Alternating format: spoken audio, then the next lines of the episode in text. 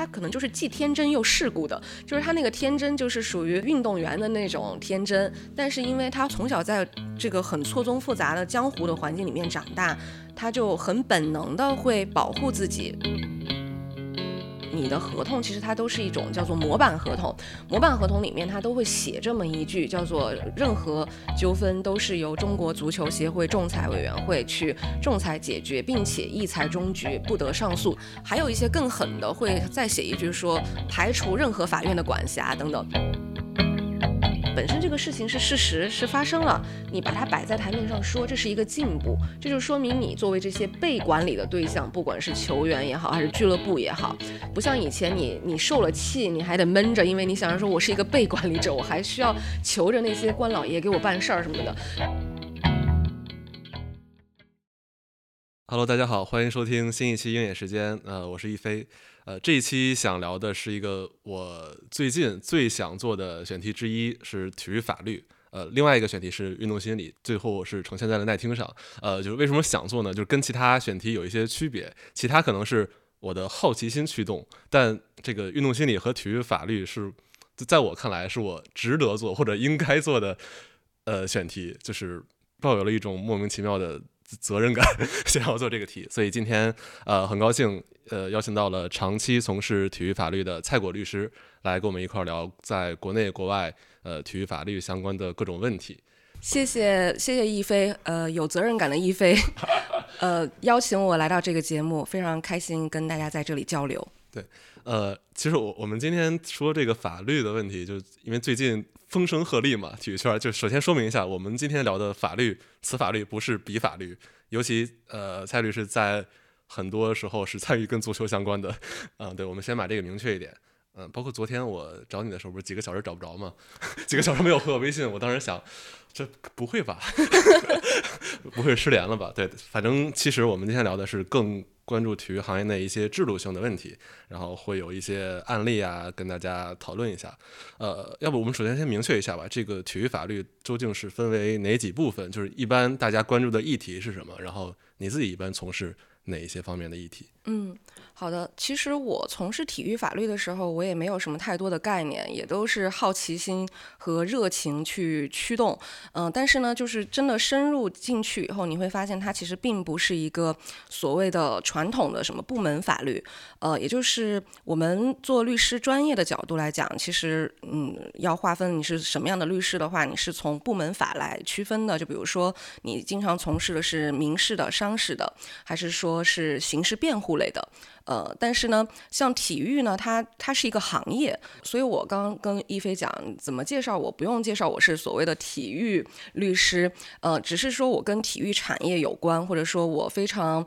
嗯牵入牵涉到里面，呃，那我在从事体育行业的时候，我会用到各方面的知识，就比如说这个民法的、商法的，还有甚至是包括最近可能会牵涉到的这个刑事辩护类的。举个例子，那我们日常从事哪些方面呢？就比如。说在可以说足球仍然是呃最职业化的体育项目，所以说这方面的案例或者说案子是肯定是最多的，并不是因为足球是最容易出法律问题的项目。呃，我觉得应该是因为它是最职业、最繁荣的，所以它才会。更容易出法律的问题，否则其他的项目它并没有很职业，也没有受到公众的监督，所以说它有很多的问题。也许当事者他也他只是觉得他可能被欺负了，或者说他心里不舒服，但他并不觉得这是一个需要他发生的问题，或者说他他需要去解决的问题，所以就被也许是被成绩。呃，表面的繁荣给掩盖了，但是足球的话，因为是一个职业体育，它是最商业化的，有职业联赛，有全国人民，包括我们国家的高层都在关注，那肯定这个受到的监督很多，并且呢，商业活动也很繁荣嘛，所以说我们经常会从事的是什么？比如说像大家都比较。呃，熟悉的球员转会类的谈判，呃，合同，然后包括那可能在这个转会的过程当中，呃，也会发现就是有很多争议性的问题。那就比如说这个究竟有没有欠薪啊？那究竟他能不能说自己是自由身啊？那有的时候这个合同没有到期。但是球员他想转会，但是这个他现在的俱乐部又不愿意放人，那这个究竟是不是俱乐部的问题啊？等等，这现在都是讨论的一些热点嘛。所以这些确实是我们作为从事体育行业的律师经常会处理的问题。那其实简单来讲，也就是这个有合同方面的问题。那合同就包括这个转会合同啦、赞助合同啦，还有包括一些建筑工程合同啦等等。呃，也有纠纷解决方面的问题。那之后可能还会有刑事辩护的问题。题等等，嗯，其实刚才说的，尤其球员转会合同，其实最近有很多受关注的案例。就我前两三期，我不知道你有没有看到，就是我班门弄斧了一下，聊了一下周琦跟新疆队的东西，但是我自己一个人单口运用运用我仅有的一点法律知识。今天我们之后可以更详细的说一下。对，那其实从专业来讲，并没有体育法律这个专业吧。对吧？从学法律的时候，那是怎么你怎么跟体育法律产生关联的呢？对，这个就是属于这种非常企业家精神的一个做法。是的，就是因为确实就包括现在有很多新兴的，就大家觉得很潮的这种呃项目，就比如什么体育法呀、艺术法呀、什么媒体法呀之类的，这些其实都是属于可能。比如说某一些他特别感兴趣的人，他自己去开拓的。那像比如说我我现在从事的所谓体育法律，那确实也就是我自己去，我我因为我喜欢，然后我自己开拓的，然后我我自己创造了自己的这么一个职业领域。那举个例子，就是呃零八年的时候，当时北京奥运会嘛，我相信北京奥运会它当时是。呃，激励了一批年轻人从事体育行业。那我呢，当时是一个志愿者，我当时是中国香港代表团的专业志愿者。其实做的也就是，我以为骑手，呃，身高不够 也没有什么体育上面的成就。但我是相当于在那个奥运村里面，呃，就比较第一线的去看到整个氛围。所以说那个时候，我可能就是在我当时还比较年轻的心灵里面，就是。种植了一颗梦想，就我就感觉这个奥林匹克呀，或者是什么这种国际的运动会，就特别让人感动。就是它有一种，确实有一种世界大同的感觉。就它也许是一种乌托邦吧，就是十几天，就大家嗯，不管是哪个国家，说什么语言，不同的文化，但他们就在那个奥运村里面，就都相处的就特别的友善。其实反差还挺大的，就是你当时想的是那种理想的，对大家都很喜欢的情况，但现在实际上处理的是很现实、很实际的一些问题。对的，但但其实零八年的时候，那个时候只是因为就是我就当时在想，我希望跟体育有所关联，但我不可能成为一个运动员嘛。但是，一六年的时候，那个是里约奥运会，那个时候我已经有有了一段时间的职业经验了，就是相当于自己可能翅膀也比较硬了。嗯，当时是什么方向的？我当时其实做的是一个。就是现在大家会觉得高大上的领域，什么国际仲裁，就是这个是我我一直从事的。我当时在一家美国律师事务所的香港办公室从事的是国际仲裁。然后当时其实我本来有一个机会是可以去里约奥运会，嗯，但不是跟法律有关，就其实是呃跟朋友一起去打杂这样子的。但是。呃，因为担心影响我的这个法律上的工作，所以说我就没有去。当时又有了这样的自己的一些积累了以后呢，你就觉得哦，我就可以开始开始去实现自己这个梦想了。因为零八年的时候你只是想一想，然后一六年的时候就有了一定的这个能力，所以当时就想说我就要开始做了。因为如果我不做的话，我也不知道什么时候能我能开始做。然后当时自己的职业年限也也算是到了一个我觉得可以开始去开拓的这样的一个时。后，所以就自己去开拓了。我我从外行的观念上就感觉仲裁跟就是体育法还是有挺多相通的地方的，尤其是大家都知道 CAS 嘛，国际体育仲裁法庭，对，有很多相关的地方。但是，我可能在国内从这方面转进体育的律师不多吧？就是从这种跨行业的时候，就大家是怎么看的呢？包括你是怎么看的？是不是从一个更高端的领域转到更怎么说接地气的领域？是的，就是这个，就是我觉得是需要克服的一个点，因为其实好，就是我当时在从从事体育的时候，其实好多前辈他们可能是在自己已经，也许在自己其他什么领域，比如他做汽车行业的，或者做什么商业领域，他已经自己很有底气，然后他因为喜欢，然后他可能就开始做一做。那我是相当于当时我。只是一个这个大的律所里面打工的人，我也没有什么底气。那我就就是因为初生牛犊不怕虎，然后就开始自己就开始做了，所以跟他们还是有一点区别。嗯，那我后来就发现，其实我这个国际仲裁的领域。到体育，它确实有一个天然的优势，因为大家都知道，体育其实你往深了做的话，它就是有这个国际化嘛。你需要比如说这个国际上的转会、国际的纠纷等等，然后你需要熟知这个 FIFA 的规则，呃，包括你很多涉外的这种足球的争议的话，你确实就要跟呃 FIFA 和 CAS 都要发生关联等等，并且 CAS 它本身就是一个国际仲裁，所以说这些也都是我开始深入做了以后，我才发现原来我以前的那个专业领域。呃，是如此的让我呃如鱼得水，就可以就是在体育领域里面，它其实是可以做的很深入，并且呢，因为我原来做国际仲裁和争议解决，然后现在我去去体育行业里面去探索，就很自然的，它就变成了体育争议解决这么一个 专业人士。所以，如果你们有关注，就是我二零二零年和二零二一年都有跟。北京仲裁委员会，北仲它是一个完全的商事仲裁组织，他们当时对体育也不是那么感兴趣，但是呢，它每年它会有一个叫做中国商事争议解决年度。年度观察这么一个项目，就都是我们民商事领域很多的大咖，就是一起来写作每一个专章。就比如说建筑工程啦、国际贸易啦，然后这个呃什么文娱影视啊，这些都有。呃，当时我就跟他们提议说，我们要有一个体育的，可能也是因为有二零二二年冬奥会的这个契机，然后再加上也有一些呃大家关注的体育案件在开始冒头了，所以说当时他们就在二零二零年和二零二一年里面加入了。这个板块，然后呢，我就跟我的一个共同作者，我们就一起写了这个专章。那你一写，你就会发现，原来这个领域其实是嗯非常非常法律的，就是它不是我们想象的什么所谓的接地气呀，什么没有什么可做呀等等。呃，然后这样的自然而然的，我就似乎就把自己原来的那个专业领域跟体育就结合在一起了。然后确实，就像你说的，一开始我有很多的同行，还有包括我周围的人，他们都觉得，就是你怎么就就就就去这种，就是他们觉得，因为就是在法律圈或者说体育以外的很多人，他们确实他有一个印象，就是会觉得。那体育就是就是不讲法律、不讲规则的，就特别是中国这么一个领域，就是认为你你这样跑过去就是完全就是自毁前程，因为原来你可能是在一个康庄大道上，但是你偏移了那条很好的路，然后去这种看上去没有什么希望的这条路，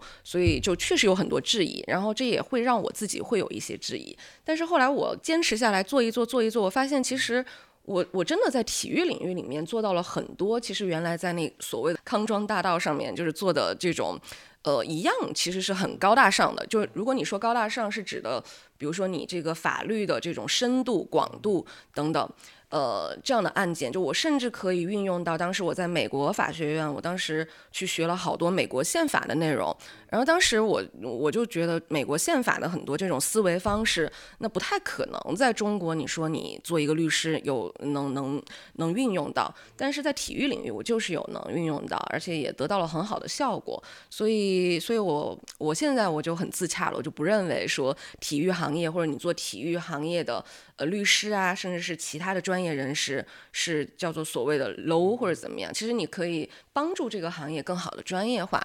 我刚才也提到了一个时间点，就是二零年、二一年的时候，就是我认为这可能是大家对这个领域观念发生变化的时候，因为之前，但是欠薪这种事情是长期存在的，大家就觉得这是一个就是很正常会发生的事儿。但是那年，哦，我真的觉得孙杨案是一个爆点，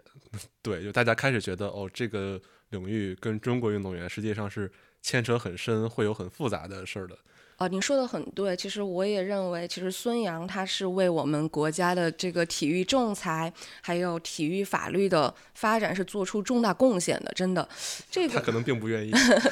对，就是其实因为我当时写那篇文章的时候呢，其实是带着一种没有带感情的，就好像是一个摄像机一样。因为我当时孙杨这个事情要开庭呢，可能当时国内还没有那么多人去关注，因为可能大家接收到的信息都是。嗯，这个不是什么大事儿，然后他这个事儿肯定是没问题，因为你想他那么大的一个咖位的话，不可能出事儿，不可能让他出事儿。但是呢，你从法律的角度来讲，我就认为这可是大事儿啊！为什么就我们这个国内的环境、舆论环境里面，没有太多人去从这个角度去去看待这个问题。因为我想，他如果万一万一他被禁赛的话，那对我们国家的体育也好，或者游泳事业也好，是一个很大的新闻。所以说，当时我就。因为这个好奇心的驱使，所以我就想去看一看，你究竟是什么样的案件呀？因为当时其实好多事实上面。在国内其实是没有报道的，所以说当时我觉得要一定要去那个现场，你才能够看到究竟是发生了什么事情。那当然就是我这个一看，那这篇文章里面也写得很清楚了，就是发生了什么样的事情，包括在刚刚提到的北重的那个年度争议观察里面已经写得很清楚了。我觉得应该是非常非常详实的。如果想要了解孙杨案呢，可以拿出来，就是都那个系列全部看一遍。对这个文章的链接，会会放在节目 show notes 里。我们简单下说一下这个事儿的话，就是当时可能普通人关注的点是，呃，孙杨到底有没有用兴奋剂？但这肯定是没法没法证明他用了嘛，所以大家会觉得这个不是什么大事儿，或者说现在也有人问孙杨到底用没用禁药？但其实这个并不是这个案件真正的核心。对，就是我们就是永远都不知道，所以我觉得法律的问题，其实那些文章都已经。就是覆盖的很全面了，但是呢，就是比如说，我觉得现在再来反思这件事情的话，当时我就觉得很遗憾，因为其实你在现场，你看到整个，呃，当然了，就是像孙杨他就是他的那些行为会让大家觉得他这个任性啊，或者有很多不好的评价呀等等。但是呢，其实你在现场你也会看到一个很矛盾的多面体，因为他其实就好像还是一个孩子一样，因为就是你能看到他的这个表现，然后包括他这个听证结束了以后呢，他也。你就是你也不觉得他是表演了，他是真心的，就是跑过来跟这些很多中国去的人鞠了一躬，嗯，感谢大家那么远的去支持他，就是有这么一个动作。所以呢，这个是我经常跟很多运动员和教练员，就是年轻一点的啊，打交道的时候一个感受，就是其实他们不是什么，就也许他有一个事情，也许是引起了众怒或者怎样，但是呢。他是一个矛盾体，他不是说一个天生的什么恶人怎么样，嗯，他其实可能另外的一面，他还是一个很幼稚的一个小孩儿，所以当时我有这么一个感受，但是所以呢，在这样的一个矛盾的心理的驱使下呢，我当时觉得非常难受，我觉得就是很遗憾，就是说你。这样的一件事情，你就把你定在了一个，就是就是好像你在历史上面你就被记了一笔，说你就是抗检了。所以现在说到孙杨，然后大家就会说孙杨抗检案等等。但是其实这个里面就是没有那么简单啊。包括我就是后来也写了一些分析的文章，然后那些文章我也用英文有发表，因为我认为有一些事实是很重要的，是你需要不仅解释跟国内的人听，你还需要解释给国外的人听。那那些文章也是很。硬核的都是法律上的分析，我就是从所有的证据啊，还有包括规则呀，还有包括呃庭审听证当中呈现出的事实，我当时有一个结论，就是这是一篇英文的文章，是我不认为，就是我从我的分析得出来的结论，就是我不认为他是故意的，想想要掩藏什么，而是就是因为他当时。这些人的沟通不畅，还有包括他去咨询了自己信任的人以后，别人告诉他，哦，这些人是在是不合资质的等等，那他这样就上头了，并因为作为一个运动员嘛，然后他就是他很难去接受别人挑战他的观点，他只愿意去接纳就是顺着他的这种观点，因为就现在我太理解这种心理了，所以说他当时做出了那样的行为。嗯，然后我我当时是以外文发发表在一个外国的这种法律的网站上面，然后呢，就是有一些其实也是很资深的，呃，像比如说瑞士的体育律师啊等等，他们也都有联络我，就是私底下联络我，就认为那篇文章写的是很客观的，就他们也其实就是心里也是会是这样认为的，但是就很不幸的就是。那现在在国内，你的这个舆论就是已经这样造成了，包括国际上，那可能 CNN 也好，New York Time 也好，他们不会去看这些很法律的东西，他只会把你当就是塑造成一个就是很恶的这种形象，所以我其实是觉得很遗憾的。对，大家现在只关注他就是展现给媒体的他做出了什么行为，但是这个动机当时具体发生了什么事儿，就是很少有人能记录下来的。是的，我我就可能其实就跟你有点像，就是你不是一开始说你认为有一种责任感，说你想去探究某一些话题，我就也认为，因为我其实应该算是可能了解这个话题很深度的这么一个人，那我也曾经写了这么一篇也是客观的文章，我也不黑也没吹，呃，我就是写事实，但是呢，因为我了解的比较多，所以说我就也觉得我其实是有责任要。就是把这个事实还原起来，就是嗯，也许没有那么多人关注，或者说愿意去看这样很硬核的文章，但是至少他在历史上留了这么一笔，然后确实也有很多国外的人也有关注到，他们也是呃也是同意这样的一个观点的，呃，另外就是你说的二零二零年这个案件发生了以后，呃，其实。就是孙杨的这个案件，它真的是有推动我们国家很严肃的考虑，就一定要建立这个中国体育仲裁委员会、中国体育仲裁制度了。所以它确实他有做这样的一个贡献。嗯，关于这个事儿，我们就不完全展开了，因为也有一定时间了。大家想了解的可以查看下面的链接。这是一个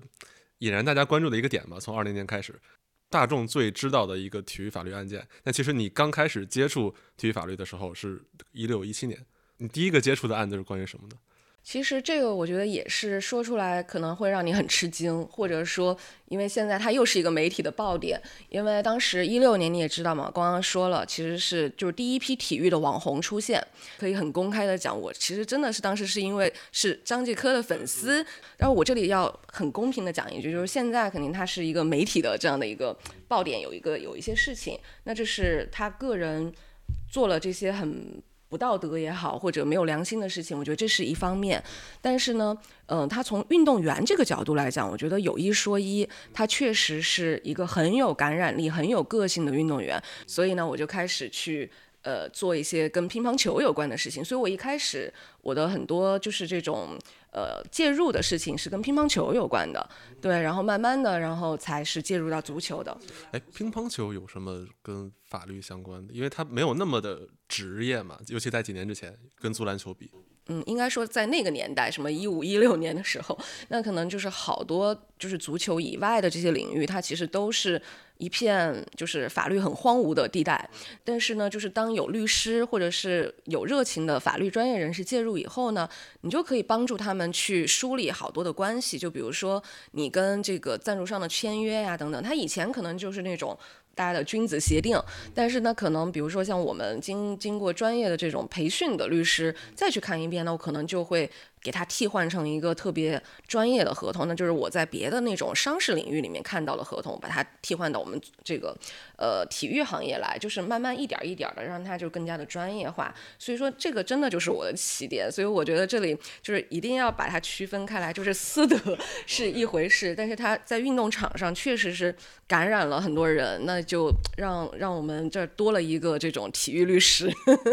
法律人的思维就是。讲逻辑，一方面，另一方面，对对，就不会完全的否否认，就是你不能一笔勾销嘛，就是这是一方面是。另外一方面，对，其实那个时间点，呃，现在想合理的，因为当时乒乓球很火嘛，这些运动员，所以也是在他们变更加职业或者有更多商业合作的一个上升期。是的，是的，就而且我觉得这个体育的领域为什么让人觉得很有意思？当时其实我在国外，我也会跟一些这种呃律师啊，就是他们会聊，他们也会觉得你为什么？要做体育啊，等等。因为当时我其实，在伦敦，伦敦我去伦敦的原因，就是因为伦敦有很多这样的体育律师，呃，因为足球行业很发达嘛，所以我当时是想去取取经。呃，那我也会见到一些非足球领域的，就是这种，就是做那种高大上案件的，什么国家与国家之间争议，或者是什么大笔的什么大宗商品订单的这种。那我们也会聊到，就是为什么要做。当时我的回答跟我现在也差不多，我就认为就是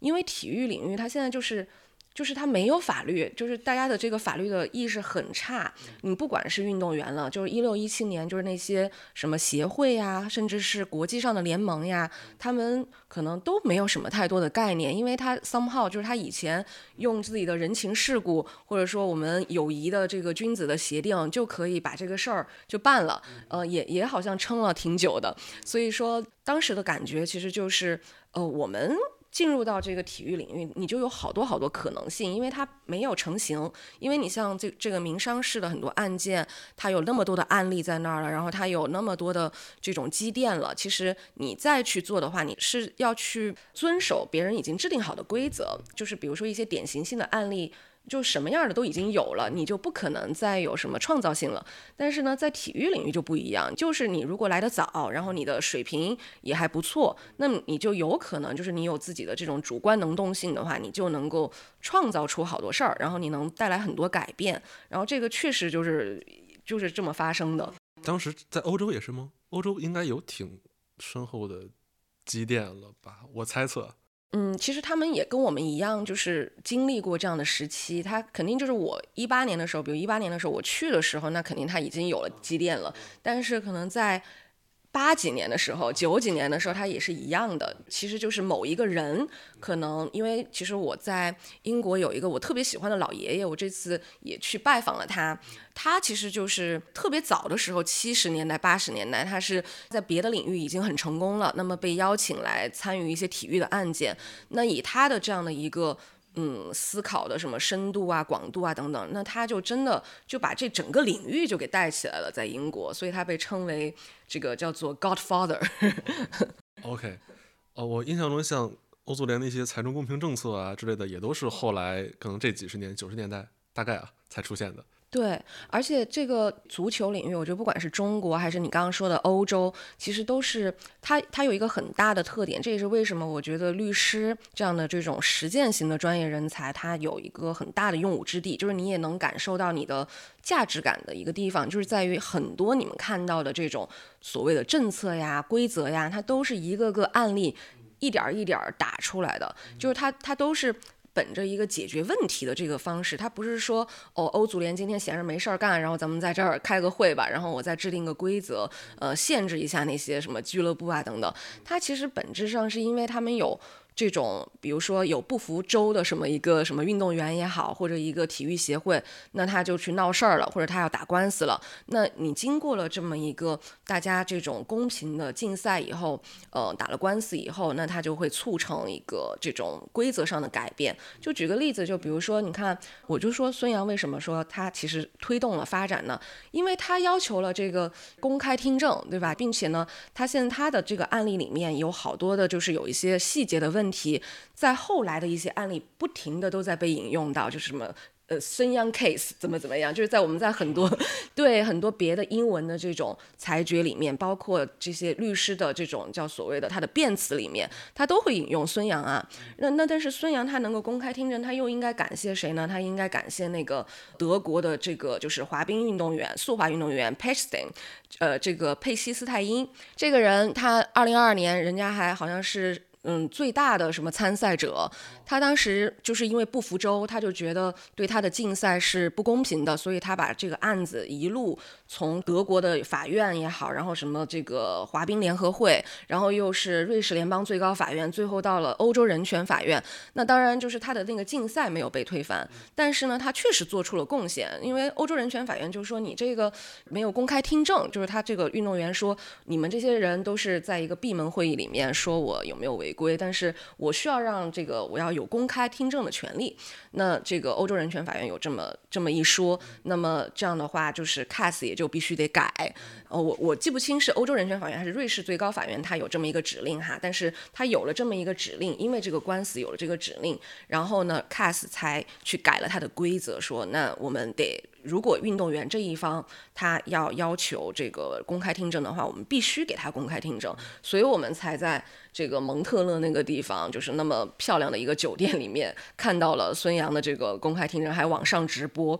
啊，否则的话就是一个闭门闭门的东西了。对，然后我就也看不到呀，那我我我我也不可能就写出那篇东西了，所以其实这个还是得感谢，就是这些不服州的运动员，包括孙杨他自己也是，他不服，所以他去了瑞士最高法院，就牵扯出这个什么仲裁员他能不能够在这种什么社交媒体上面去发表一些言论的问题，所以我觉得他做的是对的。对，这个也是因为后来因为仲裁员自己的一个涉嫌歧视嘛，然后有了一次重审的机会。对对，虽然就且不说你重审这个整个什么你该不该怎么怎么样，但是呢，从流程上，因为他比如说他有这样的一个能力去要求重审也好，或者去撤裁，那么他也指出了问题，让全世界也看到了，确实。这个国际仲裁就是有这些问题，那这个就是他作为一个运动员，他不服周的这么一个贡献。包括他后来也还好像我我有听说，他觉得他还是不服气，他要去欧洲人权最高法院。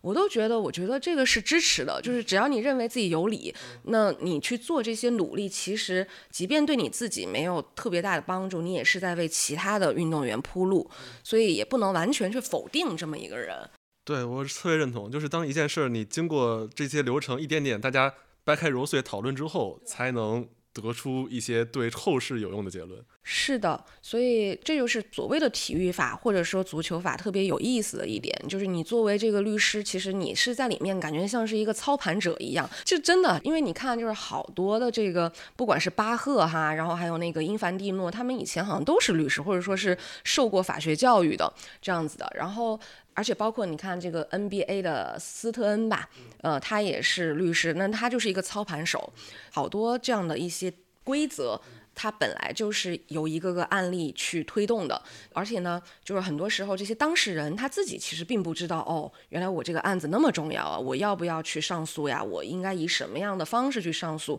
所以说，这个律师他就是操盘手，因为你就得跟你这个代理的运动员讲，我们要这么做，而且你还要说服他说我们要坚持到底。所以你不是操盘手是什么？所以这个感觉是不是很爽？就，嗯，就是在讨论这个案件的过程中，就是能够发现并且仔细思考。里边的很多制度上的问题，嗯，所以可能后来才这些人能当主席。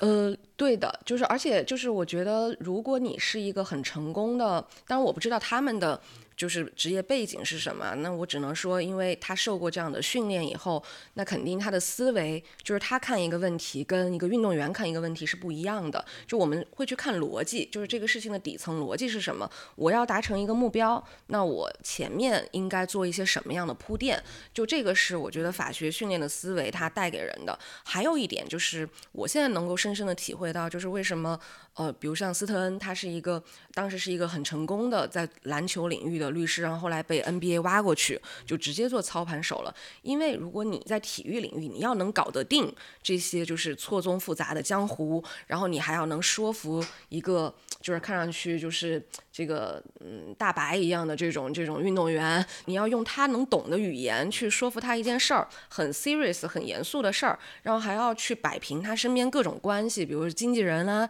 父母。母啦，然后各种朋友呀，狐朋狗友啊什么的这种，那这个就是你的情商得多高呀，你的这个 你的沟通能力得多多高呀。所以说，这个其实还是也是一个硬核的能力，不光是逻辑能力，还有这个沟通能力、判断能力。在国内做，实际上做案件的时候，是不是遇到很多这种挑战？是的，所以我就觉得。就是就会越来越自信，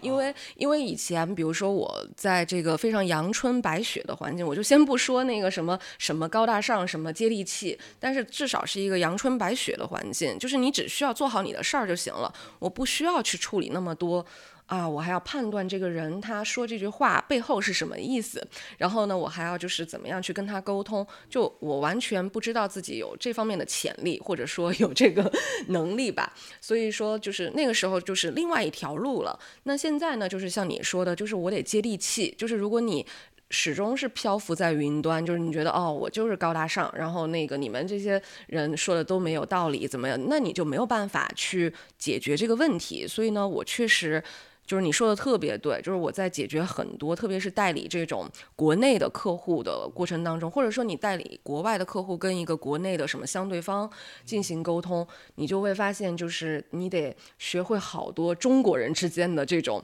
沟通的方式。这个就是我以前我认为我自己。好像比较欠缺的，就我好多东西听不懂，就是那种 明示暗示听不懂。但是后来你真的就是开始做案例了，因为毕竟这个事儿就是我有责任了，就是我需要真的要帮一个人解决这个问题，这个问题对他很重要。那我好像就不得不就就懂了，就是这个好像就跟开光了一样。然后然后你就会发现这个沟通上面这个能力是好多我们国内的一些体育人他可能自己去是欠缺的。所以说，我现在就会体会到，就是说，如果一个体育人他要成长为一个更加专业的这样的一个自己的状态的话，他除了就是说可能要呃怎么在运动场上怎么表现，他们可能就是还需要打磨自己的这种情商啊，还有这种沟通上的能力。因为这个我们做体育领域的律师是一样的，就我就能感受到自己在这个方面有变化。有了变化以后，你就会发现。就是处理很多事儿就更加的游刃有余吧，就有有这方面的变化，但是也得时时提醒自己，不要完全变成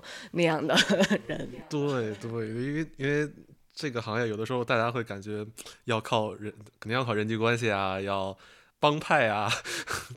尤其在当大家没有那么尊重或者法律不那么不那么健全的时候。是的，就是我就觉，所以说就是还有一个判断能力非常重要。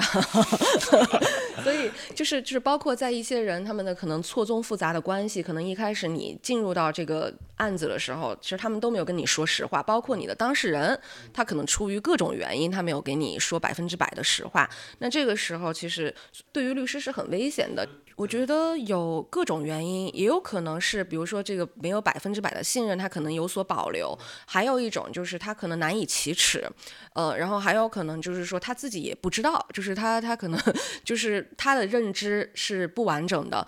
那如果你作为一个律师，如果你按照特别阳春白雪的那种做事的方式，你百分之百的相信你客户告诉你的这个就是全貌的话，那这个对于律师是很危险的。所以说，为了保护自己，保护他。人其实就是你得这个雷达得不停的打开，然后要判断出这些哦。这几个人是什么样的关系？他说这句话其实不是那个他那个意思，他其实有后面的意思。其实这个就是我觉得有有一定的天赋吧，就是你得有这方面的识别的能力，然后你再去再去处理。所以不光是信任很重要，还有包括就也要明白，就是说哦，可能这个小运动员他没有跟你说全貌，他也不是说故意的，他有可能就是真的他有一些顾虑。因为我跟这些人打了一些交道以后呢。反正我有一个感受，就是可能他们自己都不知道，就是特别是他还没有成型儿的时候，比如二十来岁，还没有到什么三四十，可能人格已经完全定型了。那我认为这里面有一个很，就是他他可能就是既天真又世故的，就是他那个天真就是属于这种属于运动员的那种天真，但是因为他混迹于他从小在这个很错综复杂的江湖的环境里面长大，他就很本能的会。保护自己，所以比如说跟你才刚开始认识的时候，他会先收着说，或者说用一种很大人的那种学着大人那种方式来给你说话，就有的时候会感觉有点反感。但是呢，你反感完了以后，你也会理解他，就是其实他也许不是故意的，因为这个就是他保护自己的一种方式。所以理解他们也是一种，就是也是一个我觉得很重要的能力，就是要耐心，然后也要有包容心。所以还是非常非常难的一件事儿，一个一个案例积累出来的这种。经验吧，是的，是的，就是我觉得对我做人方面其实都有很很大的一个提示，因为我可能像以前，可能我们就会很就事论事，包括你现在，你如果去接触，比如说新加坡的那边的律师，我们以前就是那样的一种方风格，就是非常的就事论事，很直接。我发现你这个人不直接，你对我说谎了，我就会说你，你对我说谎了，然后怎么样？但是呢，可能就是现在，那我可能有了更多的这个认知以后，我就会更加的耐心，然后我也会就是更加的去包容一些，也许我以前可能没有办法容忍的一些事情。所以我真的就觉得，可能对于我自己也是一种成长，就是从做人方面的成长。明白。行，我们聊一些具体案例吧。刚你不是说到那个一开始从乒乓球进来的嘛？那后来怎么就到足球上了呢？因为现在你做足球的可能更多一些。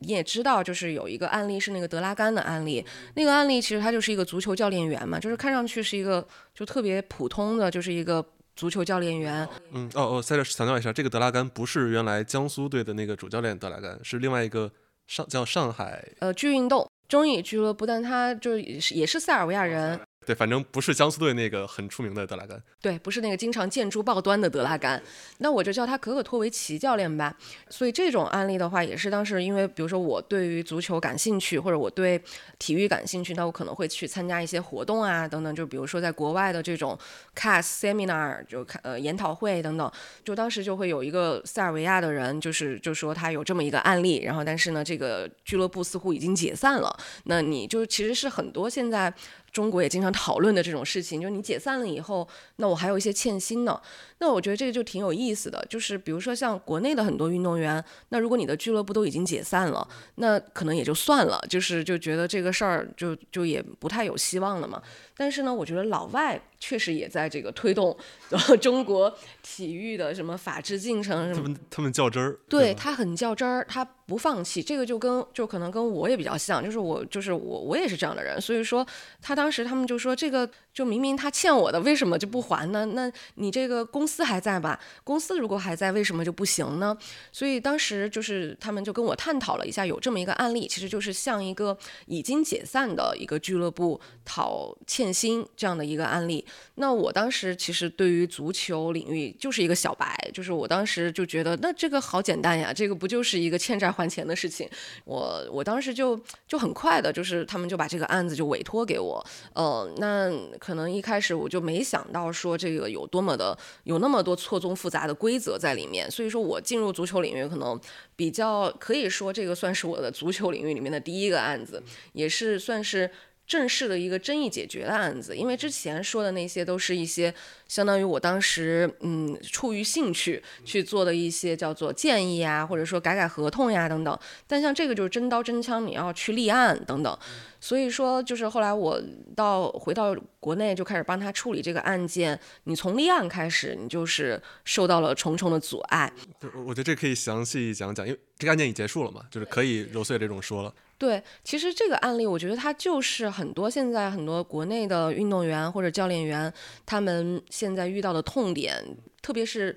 在咱们这个节目之前，或者说我觉得今年之前，我觉得经常大家都会遇到的问题就是你立案都立不进去。那这个里面就有好多的案例，就是也能解释解释清楚为什么嘛？嗯，为什么呢？呃，为什么？就是因为你好多的这个教练员和呃运动员，你。你的合同其实它都是一种叫做模板合同，模板合同里面它都会写这么一句，叫做任何纠纷都是由中国足球协会仲裁委员会去仲裁解决，并且一裁终局，不得上诉等等，它会有这么差不多有这么一句。话还有一些更狠的，会再写一句说排除任何法院的管辖等等。那你不管他说的对还是不对，那你一拿这个合同去到法院去立案，那个立案的法官他其实并没有办法去有时间去跟你深究说你这个对还是不对。他一看你这个都写清楚是仲裁了，那么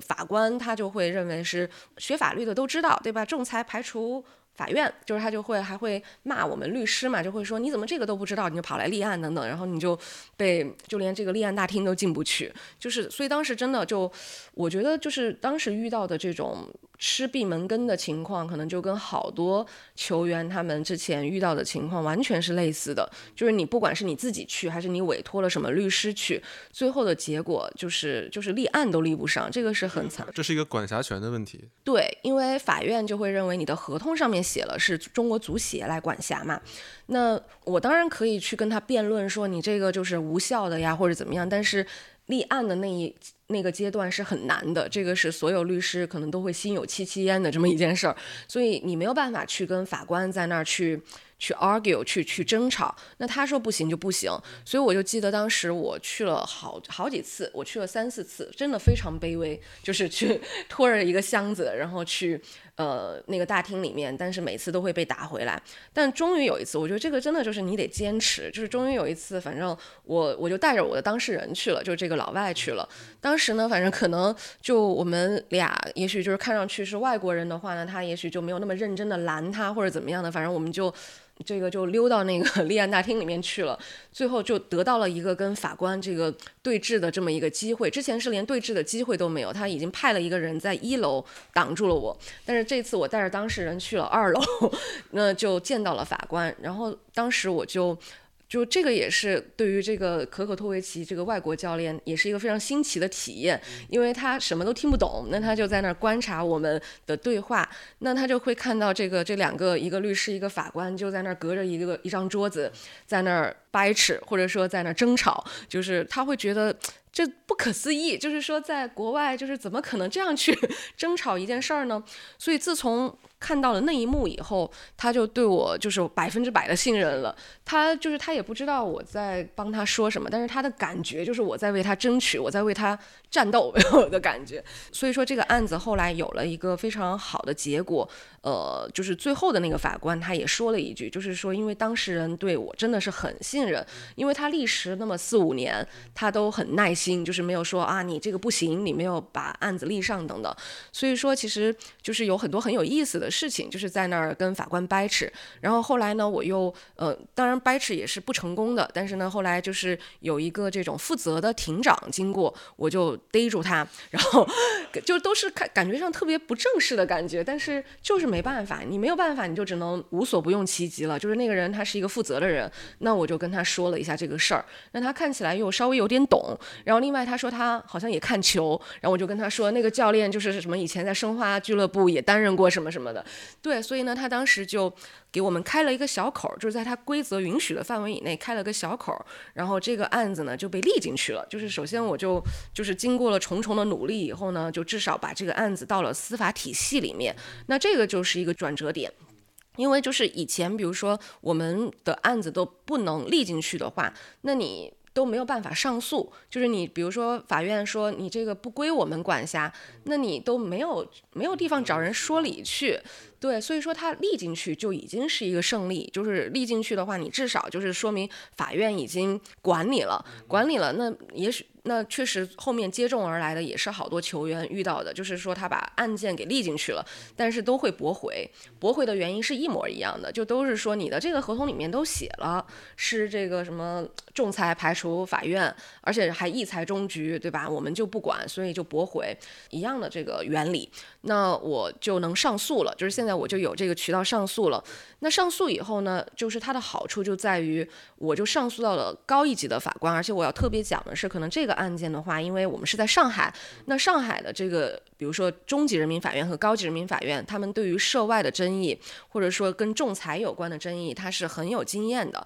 所以呢，我就得到了跟高一级人民法院法官这个交流的机会。那确实，你看，就是我就认为他看到我们这个上诉的案件以后，他就有打电话。就是来问我好些问题，那我一听我就觉得这个法官是懂的，然后呢，那我就抓住机会跟他在电话里啊、邮箱里啊等等，就是给他给他去阐述很多这样的一个观点嘛。那其实沟通的过程当中，你大概也能感觉得到这个法官他懂不懂这个原理上的问题，然后他大概会是一个什么样的思路。所以说呢，就是通过这个交流，我就有一种感觉，就是我们有点希望。而且呢，让我印象也很深刻的是，因为当时我跟他交流的很多，其实就已经是很深层次的问题了，就不再是说这个具体的案例是什么，而是我就给呃，我就给他发送的是非法的规则是什么的，就是他们确实很也很有兴趣，是想要去研究说，哎，这个非法的规则究竟是怎么说的？因为当时我要给他说明的就是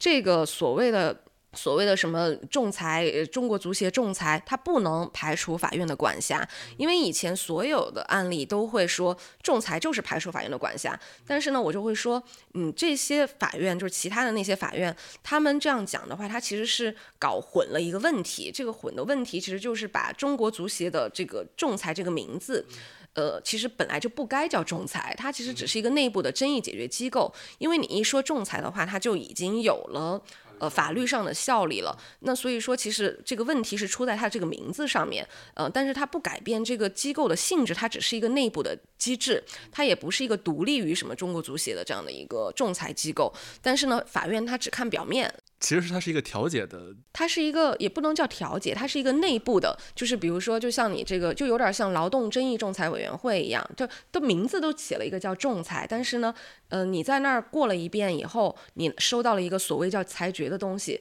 但是你也还可以再向法院去起诉的吧，因为这个只是一个有点类似于行政上的一个决议，呃，就有人确实也帮你决定了。呃，那那些人也据说是从外面请的什么的，但是，但是你这个机构，但你这个机构仍然没有独立于这个足协的存在，所以你就不能够保证它的独立性。所以说，你从法律上来讲的话，你就仍然还有机会去向法院去申诉嘛。所以你这个什么中国足协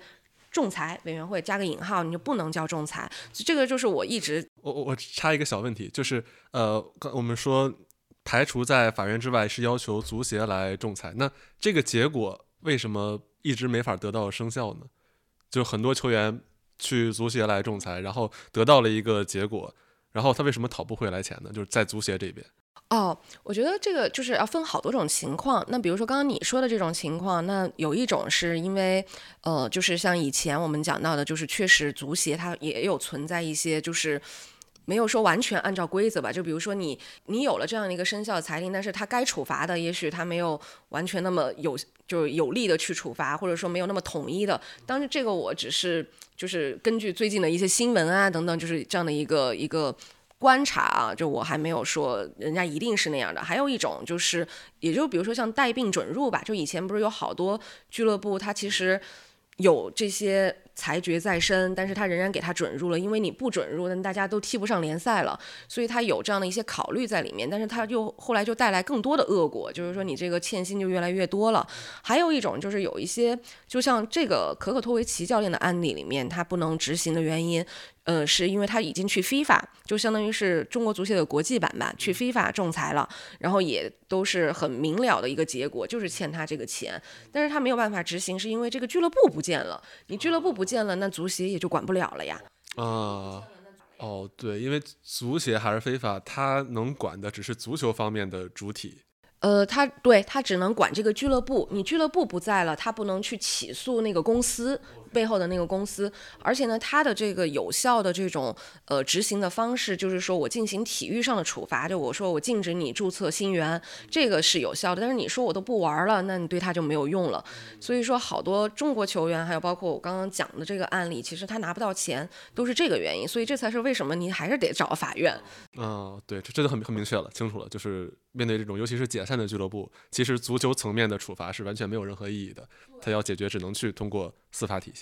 对，你是解散或者说摆烂的这些俱乐部，你就是足球领域，你找足协，足协也没有办法，FIFA 也没有办法，你只能找司法。但是以前面临的困境就是在于这些名字上的混淆，就而且你的这个合同里面写了一句什么，还排除什么司法管辖，那这个立案的法官他没有时间给你纠结那么多原理的问题，所以说他们最后法院也不管，所以他就变成了一个三不管。所以这个也是，我就觉得在可可托维奇这。这个案例吧，就是虽然这个标的只有四十多万，然后呢，这个呃事情呢也是一个非常常见的事情，但是呢，就因为它是我的第一个足球案例，然后足球案例又你就发现就深入进去以后，你要探讨好多这种原理上的问题，所以我就把这些很多我的这个研究的成果就写在那个什么年度争议解决报告里面了，这样你一写呢，思路就更加清晰了。最后呢，这本书呢由北仲出了以后呢，我又把它作为一个类似于参考资料的提交给法官了，那也很有。说服力，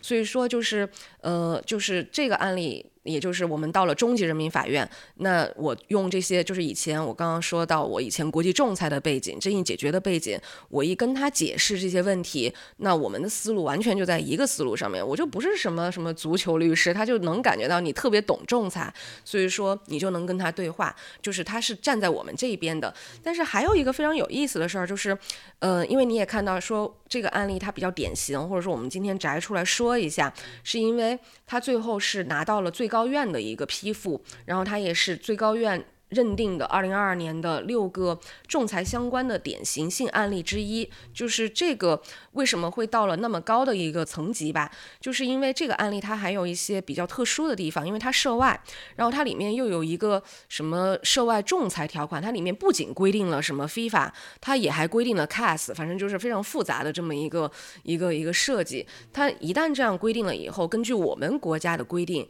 一旦是涉外仲裁条款，如果法院认为是无效的认为法院要管的，他们要一层一层的报到最高人民法院。所以，我们这个案例呢，就因为这个涉外的仲裁因素，就从中级人民法院报到了高级人民法院，然后再到了最高人民法院，最后取得了最高人民法院的最终的一个批复。然后呢，再一层一层的又下达到这个做做出这个最后的就是终审判决的这么一个法院，然后再加上这个我们也比较幸运，就是说这个被告公司它仍然还在，然后呢，它又是一个独资的一个法人，就是我就可以说它混同，然后我又把它作为了那个第二个被告，共同的被告，然后最后他在法院的法律的压力下，然后就全额的赔偿了这笔款项。这这算是所有。中国足球的讨薪案例非常圆满的了吧？对我认为是很圆满的。嗯，因为就是这个圆满，就是不仅是实体上的圆满，是因为他拿到了钱。对，然后还有一个程序上的圆满，因为就是如果说实话，就是当时我第一次去，应该是上海高院吧，就是当时我们去，呃，有有一个类似于就是双方当事人跟法官一起见面，就是要讨论一些问题的时候，对方也说那我们可以调解，那调解给你一些钱，对吧？就是给给这个教练一些钱就算了，你就别走这个司法程序了。我当时觉得说，就是首先实体上也没有太满足，因为就是少了很多，另外一方面。我会觉得很可惜，就是说你这个案例好不容易进了这个司法程序，如果你按照这个调解这样结结案了的话，我就没有机会做到我后面的这些程序上的一步步的上诉，最后拿到最高院的一个态度。那现在就是你不仅拿到了钱，另外就是从我律师的角度，我觉得是一个很大的一个里程碑的意义，是因为这个程序上你完全走完了，并且呢，最后的这个批复是最高院的，最高院它相当于就是改变了我们。之前的这个就是各地的法院，基本上就是碰到这种案件他就不管辖，或者说上海管了，陕西不管，就是一种就是割裂的这种一种情况，就是可能某些人能拿到，有的人就拿不到。那么现在最高院他因为这样一个契机出了这么一个态度，也就是统一了我们全国法院的这样的一个司法的态度。呃，这样的话就是因为他又被选为典型性案例嘛，所以说你就能。知道说，所有中国任何一个法院的法官，他们都会收到这样的一个最高院的这样的一个指示，这样的案例我会怎么判，然后这个逻辑是什么？那这个其实就，哦，其实就很有成就感，就是感觉就是你就是相当于也是通过一个实际的案例去改变了一个既有的，就是好像大家认为理所当然的规则。而且还有一点点像那种当时我们在美国法学院，就是你去学习的那些宪法的那种感觉，就是你因为你就打到最高院了嘛，然后最高院他就改变了法律，呃，改变了规则嘛。对，虽然这个事儿的就是故事已经讲挺多了，但实际上我还是，呃，我我我想听一些，比如说涉外的这些制度上的差异，为什么法院一开始这么多层级都不能执行国际足联他们已经做出的判决？这个问题点在。因为体育的话，它就是有一个体育自治这样的一个框架，就是它是一个以非法为金字塔塔尖的这样的一个治理机制。非法，然后它通过它的一个宪章来治理这个中国足协、什么欧足联等等这样的一些，呃，这样的一些这个协会。然后呢，中国足协又通过它的宪章来去治理这些俱乐部或者说地方的足协。所以说，这是一套就是有点像一个自己的小国家、小王国一样的。它跟我们的司法。体系外面的司法体系，它是有一些割裂的，所以这才是为什么，呃，非法它也有很多这种腐败的案例，或者说你说它用权这个呃用权不均的案例，这是因为。他自己有很大的权利去治理他这个什么辖区内的这些这些 players，他的这些叫做利益相关者吧。那中国足协那不也是一样吗？就是他以前他是可以有自己的这个权利来决定说，哎，这个就是我怎么处罚，或者说怎么怎么这个准入等等。那这个是不受外界所监控的，这两边是其实是割裂的。割裂的话，那就有可能说，当你的体育治理。机制失灵了，这个失灵就比如说足协体系里面出了一些问题，就比如说，或者说你这个俱乐部解散了，那不就失灵了吗？你失灵了以后，但又因为跟外界的这种司法的监督、司法的介入是割裂的，那么你就变成了一个三不管的这样的一个。一个野蛮的地带，其实就还是要有一个有效的机制去管辖或者是监管。就是当这个独立的体系失灵的时候，能够想办法让司法体系把它接过来。是的，呃，因为之前的话就是基本上就是互不相欠、互不相互不理，包括这个法院，我记得当时我我们做这个案例，法官也是，因为他们是处在一个经济活动最最最活跃的这么一个地区，上海嘛，那他们也会。第一次遇到这样的案件，就是之前就是可能基层法院之上的什么中级法院、高级法院，他们从来没有遇到过，因为立不了案嘛。对，因为他们立不了案。对，就是你说就在基层法院都已经被打掉了，但是呢，到了。中高级人民法院，它的视角会不太一样。那他们就是有更宽阔的视角，但是呢，他从来没有见过这样的案例，所以说他需要更多的时间去学习。哦，原来非法是这么一套治理的机制啊，这样子。所以说你会看到，就是其实是脱节的，就是呃，可能足球领域吧，也不太希望别人来，就是去去。管他们这一亩三分地，但是呢，这个法院呢，肯定也觉得啊，你那些东西对吧？就是也从来没有人让我们要管呀，所以其实有这样的一种感觉，呃，所以说就是在。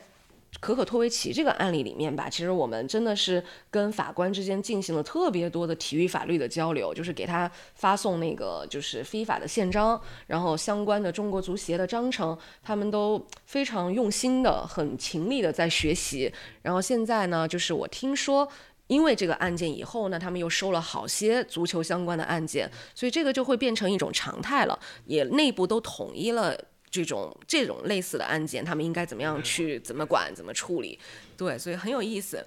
所以现在足足球欠薪还是挺多的嘛，就是一般解决渠道通畅了吗？呃，这个就是你看，其实我我个人的一个观感啊，当然就是我可能不知道全部，但是我个人的观感是，你看，包括去年足协开始就是分期分批的给了几个节点，什么三月、七月、十月，那你要是不交，然后你就会被扣三分、六分等等这样子的。呃，当时可能你也会觉得这种也是带病准入了，就是又是给了一个那种，哦，什么什么时间节点、缓冲期等等，然后你也，而且它很多东西也不透明，你也不知道，就是你这个十月三十一号你没扣分的那些，它是不是真的没欠薪？对，就是这个东西，因为你一个组织可能你的公信力有存疑了，然后你自己的可能很多的东西没有没有公开，不知道经得经不经得起考验这个东西。对，那这样的话就是就是大家就可能睁只眼闭只眼就觉得对吧？就是呃如果没有人较真，就比如说就没有那个什么球员去微博上吼一句说我这其实对我其实并没有没有签字，我也绝对不签字等等，那。这个可能就过去了，但是呢，他客观上就是从我们，比如说我代表的一些球员跟俱乐部之间，以前你会发现，就是足协没给他们施这个压的时候，那就更难沟通了。但是他施了这个压，你不管他。有没有用，或者说你不管它是不是完美，但是我我能感觉到这个对他们还是有压力的，他还是会知道哦，这个时间要到了。那如果你你要是去闹一下，或者说你去说你自己没有拿到的话，那那我们可能会被扣分，对我们这个本来可能也还是一个有头有脸的俱乐部，然后什么造成了一些名誉上的损害，所以他还是会有一些压力。嗯，然后包括今年又因为有这样的一个反腐的什么背景在里面。嗯，所以说就是似乎就清的就特别的严格，就是叫做你不仅是二零二一年以前的你要清欠，然后二零二二年的如果有欠薪也不能准入。那我也能明显的感觉到，反正就是打交道的一些俱乐部，他们是还是会会会顾及这个时间节点的。然后包呃我我自己知道的这个球员，他们确实也。因为比如说我通过这个时间节点去施压，在那个时间节点之前拿到了钱，但这个所有都是建立在我觉得两点上面：一点，这个俱乐部得有钱，就是而且他得那他得想要再继续玩下去，他还 care，他还在意自己的这个品牌什么的。第二一点就是足协他严格的去执行了他自己制定的规则，就是这两点应该是缺一不可的，才能有改善。俱乐部要是没钱了。足协再怎么再怎么去严格的执行也是没有办法的。对，就是我是还想继续再纠结一下这些技术性问题，就是比如说刚才克托维奇的案件是因为俱乐部解散了，那如果说俱乐部还在，但是他母公司确实就至少他声称没钱了，那怎么办呢？就足协能给俱乐部扣分处罚，但是他并不能帮球员讨回钱来，是不是？那球员该怎么办呢？呃，那就是如果你按照规则，那不就是你就可以自由自由身了嘛？就是你就因为他如果欠息，你就自由身，然后你可以找你的另外一家。但是有一个问题是这样的，就是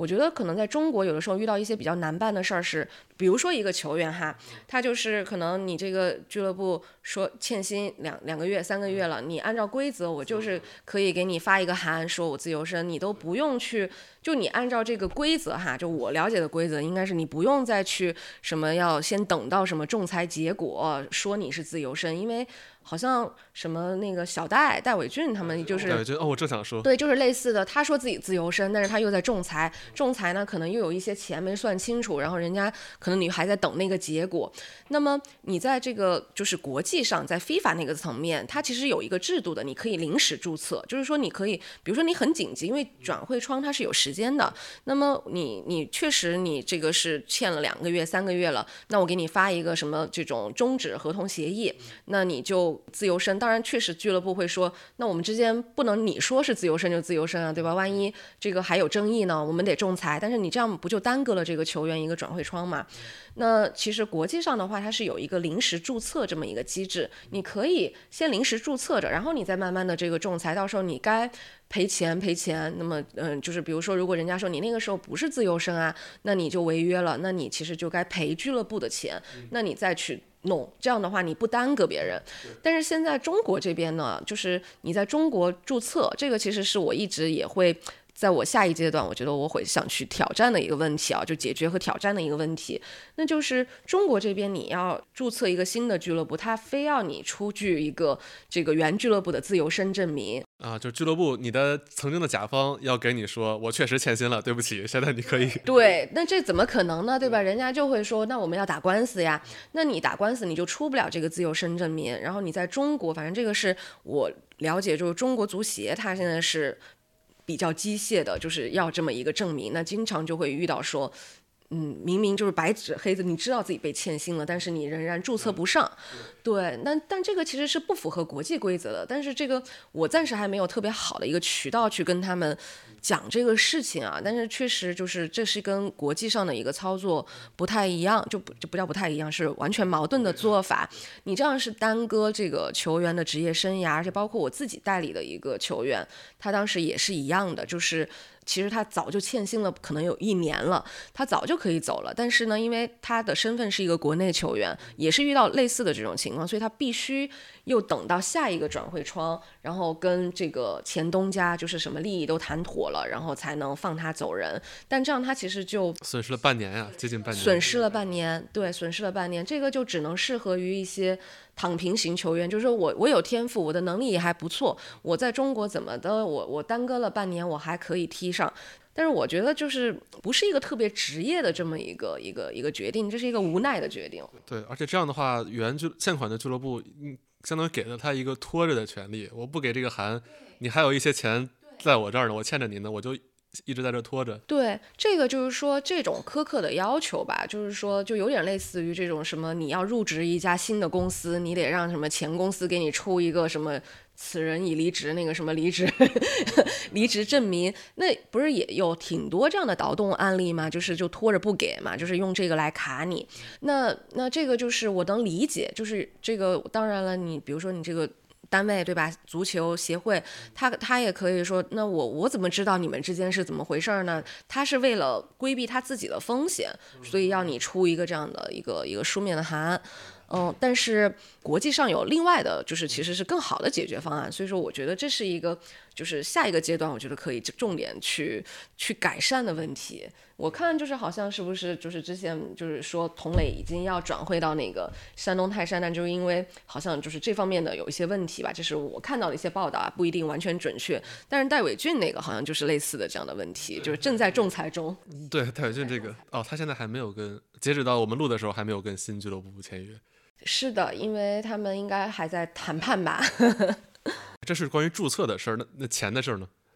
他有渠道拿回来吗？或者有可能吗？司法程序这边？司法程序就是说，如其实如果你要法院来管辖的话，嗯。现在就是现在就是已经明确的一个原则，就是包括就是之前刚刚提到那些典型性案例啊等等，就是说你这个中国足协仲裁委员会你出了这么一个东西了，你嗯就是只要是里面你没有别的什么真的仲裁条款，也不能够阻止这个人这个当事人去法院寻寻求司法救济，但是这个。这个案子现在新的案子还没有出现，所以说我现在呢，我只能说哦，因为原俱乐部解散了，所以说我们就是就是寻求到了法院的帮助。但是呢，就是我特别期待有一个新的案例，也就是这个俱乐部没解散呢，俱乐部还有钱呢，嗯，但是呢，就是我拿着一个这个中国足协的这样的一个裁决，我可能不满意，那么我我向法院去申诉去，那法院管不管？那这是一个另外一个更有挑战性的话题了。明白，因为原来你接手的那个案例是就是俱乐部解散了嘛？对，如果俱乐部还在的话，他这个管理权如何能够过渡到司法这边？其实其实是这样的，就是说我们那个案例呢，虽然说事实上确实就像你说的那样，就是它有一个事实是这个俱乐部已经解散了，嗯，但是呢，它确定的这个原则其实是就是说这个呃，不管你解不解散吧，但是你。嗯，就算你有足协仲裁委员会的存在，或者足协仲裁委给你做了一个决定，你也可以向法院去申诉。这是我们那个案例确确立下来的这样的一个原则。只是说他还没有经历过实践的这个考察，看法院究竟他是一个什么样的态度。但是至少从我的一个理解，呃，我是认为这个原则是没有问题的。呃，但是呢，就是确实也要注意到，就是说像我们那个案例呢，因为。法院他会考虑到什么呢？就是你这个确实你没有别的救济渠道了，因为你俱乐部已经解散了，足协已经对你来说是没有用的了。那么他会有这么一个事实的加持，呃，在我们身上。但是你没有这个事实的加持了，我认为原则上是不影响的。但是你确实还是需要具体的去操作才会。我，所以我认为是应该勇敢的尝试的，就包括现在的很多球员呀或者教练员呀，嗯，他们认为有什么不对的地方，就包括就是，哎，你凭什么就是不给我注册呀？那你是不是可以起诉到法院去啊？我觉得这些都都是都是特别有意思的话题，就是都是，嗯，其实是这些球员和教练员他们自己应该去争取的权利。嗯，我理解理解。但可能挺难的，像尤其你刚才说注册这个事儿，这个在我的理解，注册可能就符合作为体育自治的东西，嗯，让法院去管就有点。对，你说的很对，因为他管了，你就不注册，会会怎样呢？所以他可能就是我现在只是瞎说啊，就是因为这个很很多时候你其实是需要经过论证的。但是我现在的感觉就是，比如说如果你在国际上你是可以临时注册的，但是呢，这个你在国内。这个机构他不给你注册，那这个其实相当于是你跟他之间，你跟这个机构之间的这样的一个纠纷了。那你是不是可以根据这个章程，你申诉到非法去？这这个是我我个人认为的。对你这样的一个路径，但是我认为就是得有那种不服周的球员或者不服周的教练，你得就是去做这样的一件事儿。但是我也能理解为什么他们不做，因为他还得在这儿吃饭呀。对，还得在这个行行业里混。对你不能让人觉呃就是我就是一个事儿精，就是就是我天天的在争取我的权利。然后我跟一些这种呃想打官司，但是呢又最后比如说又没打的，嗯一些这种教练员球员，跟他们就是也有过一些交流。就知道他们有这个顾虑，他们就是不想让什么业内人士觉得，或者是他的新俱乐部认为他就是一个特别较真儿的人，然后那么那么就一天到晚要打官司的人。对对啊，这都是你最开始提到的，原来是一种阳春白雪的心态，就去就事论事的，但现在你需要考虑很多他实际上复杂的想法。是的，就是有，而且呢，很多时候他这个复杂的想法，他也不不像咱们这样去那么。清楚的给你表达出来的，就是得你自己去体会的，所以好难呀，难度在这儿。是的，就嗯，但但是我觉得可以理解，对吧？就是这种顾虑，因为毕竟你还要在国内踢嘛。对，这也呃，林秀，我之前一个热点就是我之前节目里自己班门弄斧的那一段，就是新疆跟周琦的例子。就我最后一个瞎说的一个观点，就是我期待，呃，新疆当时不是不是决定退出嘛？他既然不服篮协的判罚，那就去。中国体育仲裁委员会去申诉一下，然后大家把这个事儿掰开揉碎讲，看看是中间有哪些问题，谁对谁错啊？他最后不就大家达成一种默契，又回来了？呃，是的，就是嗯，所以当时我是觉得有一点遗憾的情况，对，就感觉还是需要这种案例吧。对，哎，我觉得你的这个遗憾是特别，就是特别合理的。是是，对的，就是因为可能虽然你不是说是在做律师也好，或者你也没有说去系统的去学习，但是呢，我觉得你的这个就是思路的方向，它它就是对的。因为我是天秤座嘛。啊，就是哦，可能你其实是习惯，就是就是非常适合做我们什么法官、律师的工作。其实，对，嗯，不，我觉得你说的就是对的，因为你这个直觉是对的。他这个问题出在哪儿呢？就是就是你说的，就好多，这就就包括这件事情。其实它的进步是在于哪里？进步是在于，就是说，可能有一些俱乐部，不管是上一次什么那个什么三镇发的那个公开的函也好，对吧？什么他要做斗争，什么还是这个什么呃新疆俱乐部发的这种函也好。呃，然后最后的这个解决的方式，就是说它的进步是在于你敢于去提这个意见了。就比如说你发现内部的一些机制失灵了以后，你开始说我就跟你挑明了说，然后我要把这个事儿给摆在台面上来讲，然后然后利用一些舆论的这种传播呀等等。我觉得这个是一种进步。就包括现在不是也有好多人去责骂那个陕西俱乐部的那个球员杨浩，说他在微博上说，然后就搞得俱乐部解散了，什么不能准入等等。我是认为，就是就是他们把这件事情本身这个事情是事实，是发生了，你把它摆在台面上说，这是一个进步，这就说明你的就是你作为这些被管理的对象，不管是球员也好，还是俱乐部也好，你都就是不像以前你你受了气，你还得闷着，因为你想着说我是一个被管理者，我还需要求着那些官老爷给我办事儿什么的，就是他们。现在就是，哎，似乎就是说，可能现在的这个法治环境、舆论舆论环境，让他们觉得更舒服。就是说我愿意去去表达异议了。我觉得这是一个进步。但是呢，他就像你说的这个遗憾，我觉得美中不足的，就是非常不足的一点，就是他他最后解决的方式还是一种 under table 的一个人情世故的协商的这种方式。当然，我不是说别的国家什么高什么就是高水平的联赛，他们没有这种 under table，很多 under table 的东西。但是至少就是它也是，就是你有很多默契在里面，但是呢，你呈现出来的你还是会是一个，比如说法律上的纠纷等等。因为就像你讲的，就是比如说他们这样达成了默契，那你最后有啥意义呢？你这个这个规则。究竟为什么就是你又回来了，或者是没有实质上的进步？对，就是你这个依据是什么？你这个其实相当于还是一个人治，你不是规则制，你不是法治。但是呢，就是我们比如说你看这个，不管是什么金江俱乐部的事情，还是说刚刚提到其他那些发公开信的那些事儿，跟国外比如说英国或者美国特别大的一个区别就在于。国外他确实有了争议，他就是喜欢打官司，就是我们就是 呃兵戎相见，在法庭上见，而且他都不叫撕破脸，就是我觉得这个也是一种讨论嘛，对，这是一种法这个中外文化的一个差异，就是。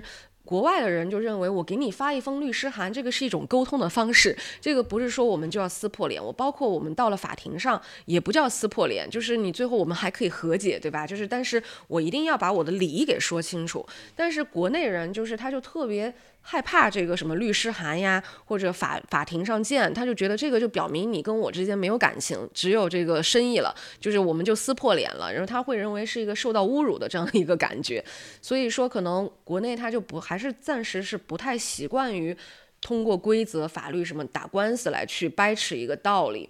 还是更习惯于通过啊，我们和和稀泥，然后怎么样，什么自己大家的关系能够保保持好。大家站在大局上考虑问题。对，要有大局观等等。但是其实我想说的是，就像你讲，就是就是你要用这种一个一个实际的案例，我要把规则和法律都摆在台面上，这样不仅对你的这个案例有好处，你对于教育大众，然后还有未来的很多案例，其实都是有帮助的。行，那正好那正好聊到一些，因为呃你也代理过那么多球员教练嘛，包括也就是经历过这些，他们会遭遇到的一些问题。就实际上，呃，我猜想啊，就是这些球员教练当很多签合同的时候，包为什么后来那么被动，就是因为签的时候，像俱乐部这边他是有法务的，但球员这边经常是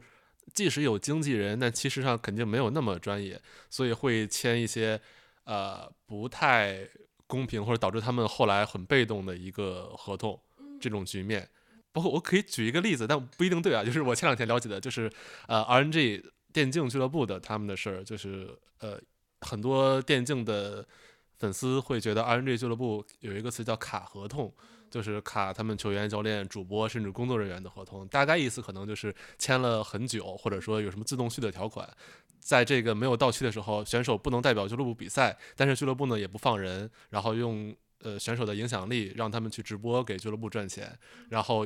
呃好像我看到的表述是很少有 RNG 的选手能够很顺利的离队的。对，就是会存在这种粉丝们会觉得是卡合同，让选手很被动的局面。但实际上，是不是在前期签的时候就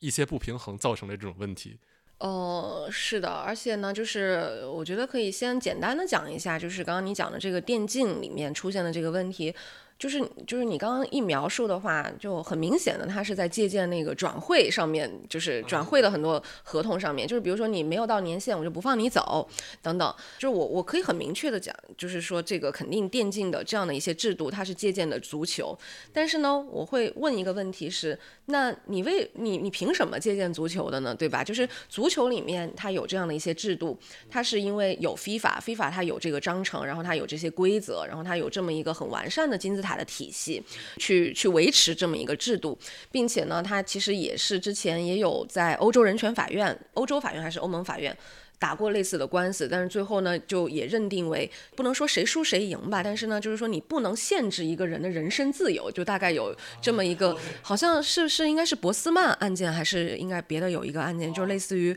一个典型性的案例，跟球员转会和人身自由相关的，其实它有一些 fundamental 的东西在里面。那么，但是在电竞里面，你借鉴了别人的这一套制度，但是呢，呃，就是你没有。同样的管理的机制，就是你借鉴了这个制度去限限制一些这种转会啊，或者这种呃合同自由，但是你有没有相应的一些制度的保障？就比如说我我确实足球里面我限制你转会了，但是如果你在合同期俱乐部把一个人给辞退了，那你同样你要给他补足补足这个合同剩余期内的薪水，这些都是跟外面的什么合同法、劳动法都是不一样的。呃，但是你电竞里面你可能。暂时，首先你没有 FIFA 这么一个机构，那你就是如果是完全的借鉴足球这个领域的 OK，因为你是甲方，你你也有权，但是所以这个问题就来了，就是作为乙方，你是不是一定要接受？那如果你当时为了可能要加入，你接受了，那你你其实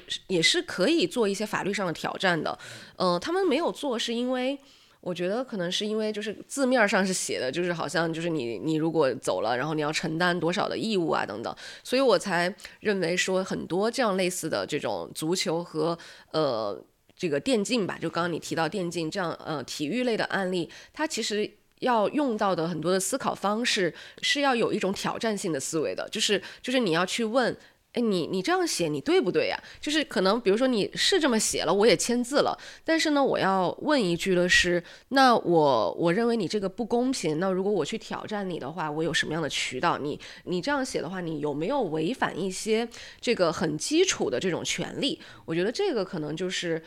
这类的案件跟那种普通的合同争议不太一样的地方，就普通的地方就确实你同意了那就同意了，怎么样？但是现在就是说它的这个制度设计有一些底层逻辑，我认为是有问题的，就是需要打一个问号的。那这个其实就是我刚刚讲的，就类似于那个科克托维奇那种案例，就是你是需要找到一个点或者契机，然后呢，你到一个这样的一个中立的国家的机构，然后去去问这些问题。那不不能直接问那个法官，就是拖一个法官出来问你说你认为这样对吗？而是就是要以一个案例的形式，这样他可以以这个判决或者是批复的形式去回答你这个问题。哦，我大概理解就是，比如说现在很多足篮电竞，其实这三个是最职业化的体育嘛，所以会遇到这些问题。就是运动员在签约的时候，肯定是一个不平衡的法律储备或者说法律实力，然后会导致。呃，一些条文上对运动员方比较被动，呃，可能从字面上确实是俱乐部是这么规定了，然后也这么签的，但实际上缺少一个之后对于弱势方来保障自己权益的通道。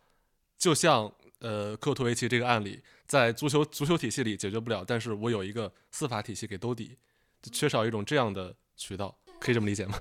呃，就现在其实其实已经司法渠道已经进来了，并且呢，就是也知道那个体育法去年六月修订了，然后一月份，今年一月份已经生效了，然后这个体育仲裁委员会也是终于好像是已经在设立了吧，就是这个肯定是一个大的趋势，就不可能把它放在那儿就是不不运行，所以说这个不管是仲裁还是司法，它其实都是一种。呃，至少从法律上能够保证它的中立独立的这样的一些机构，它现在确实已经进来了，已经接轨了。但是呢，你刚刚的一个问题就是说，嗯，那我可能比如作为一个球员或者教练员，嗯嗯，就是我我觉得他们会遇到什么样的问题呢？一个就是说他没有经纪人的，没有经纪人呢，他就更加弱势了，那他可能就。就就俱乐部给什么我就签什么，对呀，俱乐部告诉他大家都这么签的。对，就是呃，就很多他可能都不看合同的，他可能就最多看一下薪资问题，就就完事儿了。最后遇到问题，然后才会觉得哇，就是很不公平怎么样的，然后又不高兴。然后呢，另外一种就是有经纪人的，但是你也知道，就是为什么现在足坛反腐嘛，就是因为以前这些经纪人他就是可以说。他跟这个球员之间，可能他并不是一种很 exclusive、很独家的这种关系，他可能也会向着那个俱乐部说话的，就是，所以他可能两边都在代理。那那这样的话，就是即便就是可能你有这么一个经纪人，但是因为这个经纪人他必须要搞好跟俱乐部的关系，他才能够把你推销给那个俱乐部，还有一些别的一些人，呃，所以说他不可能完全站在这个球员或者俱乐部，呃，这个这个教练员这一边。所以说，其实我觉得问题不是在于没有机制，有机制，机制就在那里。但是呢，是取决于，就是说，呃，我觉得一个是买卖方市场，就是说现在总体来讲还是一个俱乐部的市场，就那么几家俱乐部，或者说大家都想去的就是那些，就什么不欠薪啊，或者管理上相对较规范的呀。但是有那么多的球员和教练，所以说这个其实我觉得更。就是说，第一步其实是一个市场上的供需问题，就是一个这个买方市场还是卖方市场。因为如果现在是一个买方市场的话，那你这个教练员、球员可能他们就可能是心甘情愿的就先接受了，我先有份工作再说，以后再说，出了问题再说。对，嗯，然后呢，就是另外一点呢，就是现在我们也在打扫干净屋子嘛，就是里面确实也有一些这种内外勾结的这种情况。那他可能就是，也许他这个球员他认为他他的经纪人在帮着他看这些东西。但其实经纪人也是把他卖掉了，这个就是这是很常见的问题。所以说呢，就是嗯，像我自己经历的一些事儿呢，我就会坚持一个原则，就比如说，第一，我不当经纪人，因为呢，经纪人跟律师他着眼的点是。不一样的就是经纪人是要促成一门交易，但是律师你是要帮助你的客户减小风险，所以说这两者其实是矛盾的，所以这是一个原则。第二一个原则就是当我比如说去呃可能会接洽到一些球员和他们的经纪人，也许确实一开始经纪人找到的我，但是呢，呃可能以前就是说好多，因为我知道英国有这种情况，其实这个经纪人他是跟律师合作的，就是说球员他啥都不管，就是这个经纪人反正就是在跟律师沟通啊。什么的，呃，但是我发现这里面其实会有很多问题，因为这个里面就是经纪人跟球员他毕竟不是同一个个体，他们有不同的利益，他们是有利益冲突的。那你这个利呃律师，呃，可能纸面上我是代表的这个球员，但是事实上你一直是在跟经纪人在沟通，那这个其实就是会出现很多问题。所以呢，我在经历了一些实际的。案例或者危机以后呢，就这个危机是指的，就是确实有危险的情况出现，那我就会很坚持说。也许是你介绍的我，但是呢，我只代表这个球员，我只代表就是这个最终的这个法律上要承担权利义务的人，就是所以，所以你一开始就说，确实我接业务就很难，因为就是这些就是金主，他可能就是就是你没有办法完全站在他那一边，你就是你你有自己的这个原则，说我就是就可能你是找我的那个人，但是呢，我只带你那个就是最后的那个那个那个球员或者怎么样，所以我觉得可能要多一些这样的人，就是。就是说，球员他要有自己保护自己的心态，他要知道哦，你如果要找一个律师，或者就算是找一个经纪人，一定是一直一直是站在你这一边的，而不是一个类似于打包一样的，就是你作为一个商品一样的在买卖你这样的一个人，这样的就很少，这样的经纪人很少，这样的律师很少。那我认为，就是你要解决这个问题的话。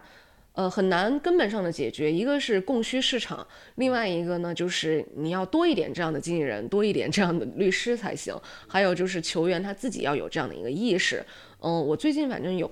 接触一个球员，他就是没有经纪人，然后他，而且你看他的这个职业生涯的话，他就自己给自己弄的，自己给自己弄的，就是你会发现看上去不是特别光鲜，就是那种高开低走。嗯，原因其实我觉得是因为他很有想法，就是因为他就不签这种他认为就是太。就是太霸道的合同，所以他才会高开低走。就他一路就会签到那种可能不怎么样的俱乐部，但是可能这个俱乐部尊重他，或者说他这个条款上面他有一定的自主权，他就能够为他去去这个去卖命，或者说去踢一踢什么的。所以呢，就也有这样的球员，但真的特别少，特别少。对。还有一点，就我觉得，就是我我也有俱乐部的客户，那么我在跟俱乐部就是沟通这些问题，就因为有的时候你会要涉及到说怎么去跟对方的教练呀，或者这个球员去改他们的一个条款呀什么的。我之前也跟你讲，就是我会让他们就是以一个双方公平的方式去去签。那你会说这个，那俱乐部怎么同意呢？对吧？一般都是利益最大化。那我觉得就是一个，就是他们能够体会到，因为慢慢的，我觉得大家都是在试错当中学习的，就是他慢慢的，他也会在一些这个挫折或者说案例当中会感受到，有的时候你一方的强势，那只是一个短期的利益。呃，因为这个球员他可能一开始接受，但是他慢慢他很不高兴，然后他最后就是你欠薪了，然后似乎他又走不了，那你说他？他就算在你那儿待着，那他也是发挥不出来啊。就是就是这个其实是一个双输的局面。而且长期以来，其他新队员就不愿意来你这儿了，大家只会选择那些不欠薪的俱乐部。最近的环境下。对，就是就是说，大家也都会口口相传嘛。所以说，如果你这个俱乐部，即便就是可能在一方面，比如说你的这个这个薪资上呀，或者各方面，也许不是最好的，但是呢，比如说你不欠薪，然后呢，你还就是很规范，然后你在各方面这个合同上面让人觉得比较的公平，那这个其实我相信是就是能够吸引到一些人的。就所以说，其实两边都需要被教育吧，就是俱乐部也好，还是那个呃球员或者是教练那边，他们都是需要有这样的坚持一些正确的观念，呃这样的一个意识才行。但是现在暂时看起来没有什么特别好的办法。明白，反正你的决策就是让劳资双方能够尽量平等的、公平的在谈问题。是的，就是我觉得可能每个就是人对于律师这个职业的理解不太一样。我我刚刚你不是说就是我会不会有很大的落差？有一个落差是什么？就是比如说我在呃这个境外，比如香港也好，新加坡也好，呃或者你甚至在任何一个欧洲国家，如果你说你是律师。别人都会对你非常的尊敬，就是就是国内也挺尊敬的呀。嗯，我觉得至少在体育领域，我并没有。我有一次打电话给一个投资人，就是我说，我我我当时一一开始我说我是他的朋友，我说这个球员的朋友。那你就 OK 吧，反正就说了几句，然后很不耐烦的怎么样？然后呢，后面因为要谈到一些实质的问题，我必须说我是律师了。然后他其实就很不高兴，而且但是后来呢，就是这个投资人他就是感受到了我是一个什么样的律师以后呢，他又又有跟我说说他说就是一开始吧，你说你是律师，然后觉得他说我印象非常不好，他说我觉得律师都。就是就不好，就是会有这样的人给我这样的一个反馈，但是他后来可能觉得我说话还是比较靠谱，或者是呃什么所谓的他叫做叫有素质或者怎么样，所以他就可能开始跟我很好的沟通了，那个事儿后来很好的解决了，但是就是给到我一个感觉就是。这个体育领域里面，就反正我先不说别的领域，但是体育领域里面，如果你一开口说自己是律师，呃，别人其实不会就是给到你那种，就是可能你在香港或者新加坡或者什么其他那种什么欧洲国家得到的那种尊重，反而可能就是会得到的是一种，就是说好像觉得你就是那种。帮人帮那个俱乐部欺负别人的，或者是就是钻钻空子的那种人，对，这个是我的一个体会。OK，我本来想的可能两个方面，一个是像最开始说的，呃，可能中国人不能中国大陆不对，怎么说？就是我们吧，我们的传统文化不太呃习惯大家对峙台面这种觉得撕破脸。另外可能是觉得，我猜测啊，会不会他们会觉得律师跟经纪人有点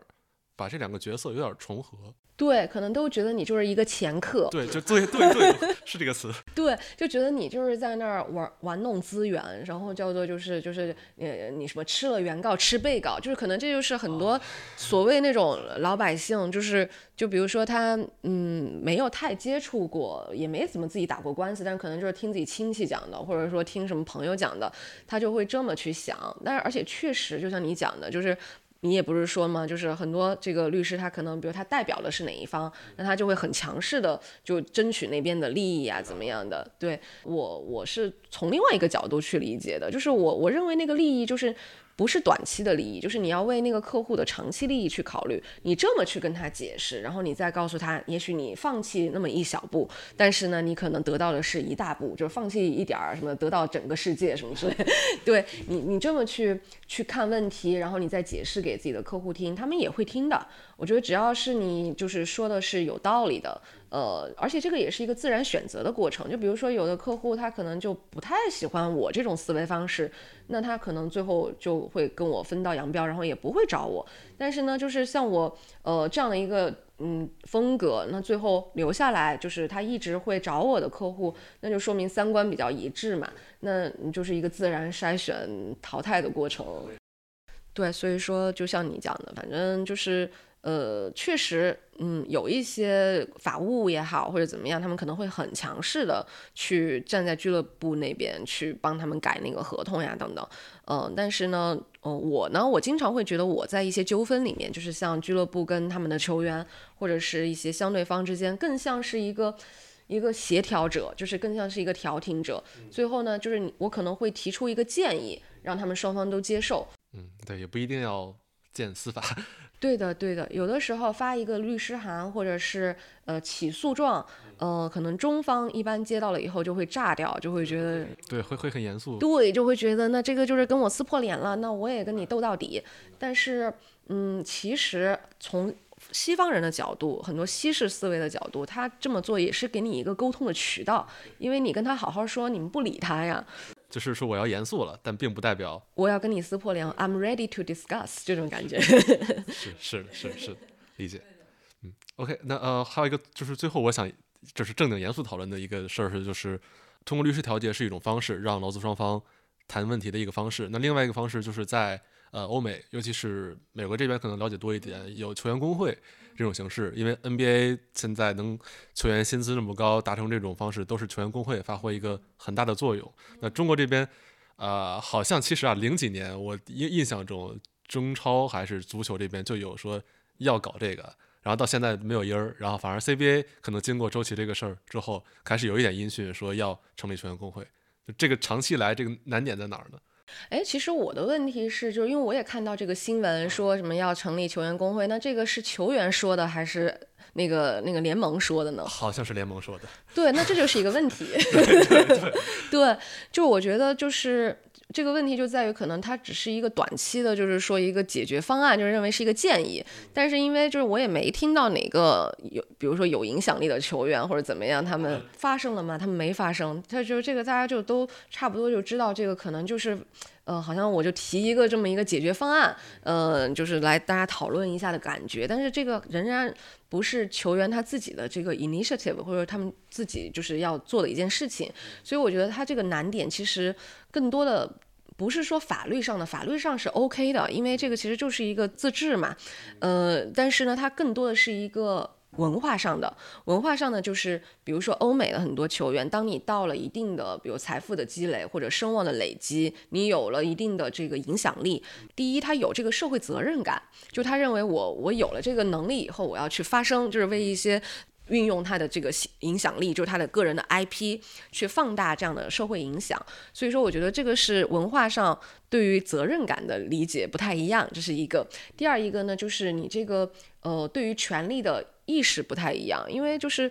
国内就像刚刚你讲的，就是大家长期他把这个作为一个工作，就是这个对吧？就是你欠薪了，当然你损害到我的权益了。但是你要说这个。关别人什么事儿，或者说我该不该为别的一个运动员或者别的群体去发声？我觉得似乎咱们还没有到那那个地步。呃，所以说，我认为最大的挑战就还是球员他们自己。这个球员工会的成立，如果你说是一个协会帮你们成立的，就跟那个工会一样，组织组织联谊，对吧？然后爬爬山什么的这种，那那这个肯定是最后就不了了之了。所以说，他要能成功，他一定是有那么几个。这个挑头的人，呃，他有有自己的社会地位，有自己的这个就是能量，呃，然后他有影响力，能带动人，这么几个人他得起头，然后他可能还得需要律师来帮助他怎么去设计你的这个呃这个结构啊，或者我们我们这个球员的工会里面也需要有一个治理结构吧，就比如说像那个 FIFA Pro 就是一个 Players，有点类似于这种。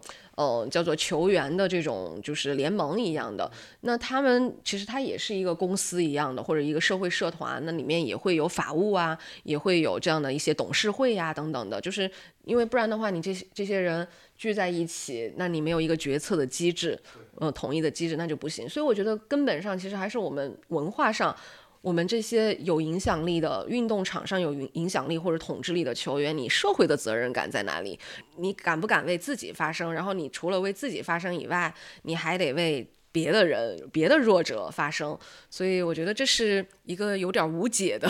这样的一个问题。所以我我特别期待能出现一个这样的，就是就是说敢于去挑事儿的这么一个人。嗯，还有一点，我觉得还有一点就是。跟刚刚讲的也有点关联啊，那就是说你这个球员，可能你在签合同的时候，你面对你的经纪人和面对这个俱乐部，你是相对弱势的一方，就是你，但是这个没有人逼着你去签那个字呀，就是 say no 的这样的一个意愿。我是认为，就是现在体育圈里面的很多的乱象，就是不管是你说那些回扣啦，什么这个压榨呀，然后就是有一些非常不好的风气啊等等。就是施施暴者，就是说或者说加害者，他们是一个方面，但是我也认为，其实那个受害的，就是你你不去反抗，你不去 say no，然后呢，你就嗯觉得说啊，我反正弱者，我先签了，然后反正嗯过一步是一步吧，就是这样的人多了以后，那不就成就了那些去欺压的别人的人吗？所以呢，我个人是认为，其实这两者是相辅相成的。那你要改变这样的风气，或者说你要改变自身的生生存环境的话。其实就是你作为这个所谓你觉得自己被欺负的权利受到损害的这一方，你你就是得可能有的时候你得把你自自己的利益放在那个赌桌上，你去跟他赌一赌，你你得有这么一个意愿，你才能够让他们能够更严肃的去对待你，否则就是一个愿打一个愿挨，那嗯那能怪谁呢？所以我觉得现在很多风气其实跟。体育圈里面很多人他不敢不敢对不正确的事情、错误的事情 say no 有关的。我整个这一这一期聊，我我的感觉就是，呃，我包包括我们这个主题，包括我们聊的状态，就非常的理想化。我我感觉，但是但是，对，但确实需要这样大家的权利意识，去讨论这些，去嗯直面这些问题，才会有一个一个案例出来，把这些东西渐渐解决，挺好的。行，没有。最最后一个就是，呃，可能有有朋友，尤其是呃年轻的朋友，听这期节目之后，嗯，或者或者说已经在学法律的朋友，会觉得啊，可能对体育法这方面感兴趣。就是你给他们有没有什么建议？就比如说学法律的人，将来有什么渠道能够呃进入体育领域吧？这个就特别有意思的一点，就是其实就跟你去看比赛一样，就是其实就是一个你喜欢，比如说你认为你骨子里面你就是觉得这个东西能触动你。嗯，那么你就去做，就是不要去去研究那么多的 pros and cons，就是说啊，好像怎样怎样的。哦，我记得之前你采访过有一次，就是你说好像我我不是跟你提到过，我去见过那个 Miguel Bernasconi 嘛，就是那个英凡蒂诺的什么发小朋友，就是食于微时的朋友。然后现在他们大家都是都是很有权利的这么两个人这样子的。其实我当时有问过他，就是我记得我一六年的时候，我就想，嗯，有点想做体育，但是我又不太确定。就不太确定，然后呢，我就呃问他说，我要不要再等等，就是等到我觉得 ready 的时候。我现在感觉我自己好像也不是很 ready，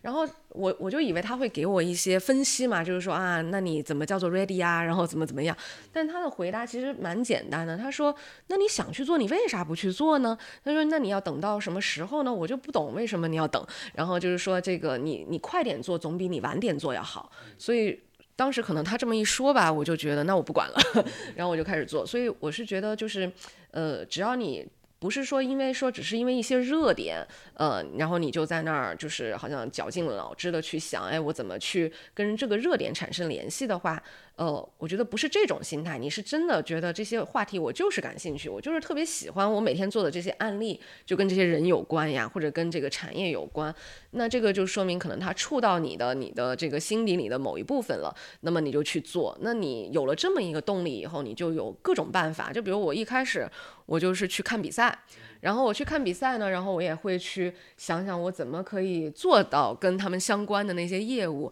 其实还是会有一些收获的。就是你只要想，你总是，呃，总是会有渠道的，呃，这是一个。然后第二一个呢，就是我会建议。